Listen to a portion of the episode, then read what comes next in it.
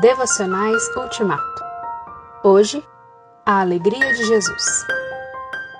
Agora vou para ti, mas digo estas coisas enquanto ainda estou no mundo, para que eles tenham a plenitude da minha alegria.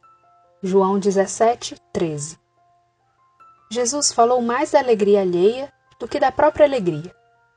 A alegria dos outros está explícita, a dele está implícita.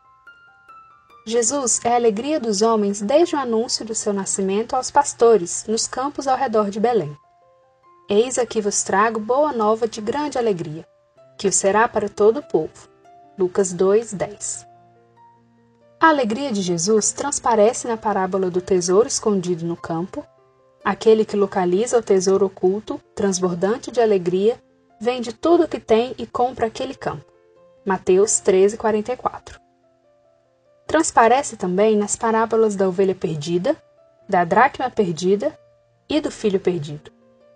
O pastor, a mulher e o pai todos se alegram e promovem uma festança quando recuperam a ovelha perdida, Lucas 15, 6, a dracma perdida, Lucas 15, 9, e o filho perdido, Lucas 15, 30.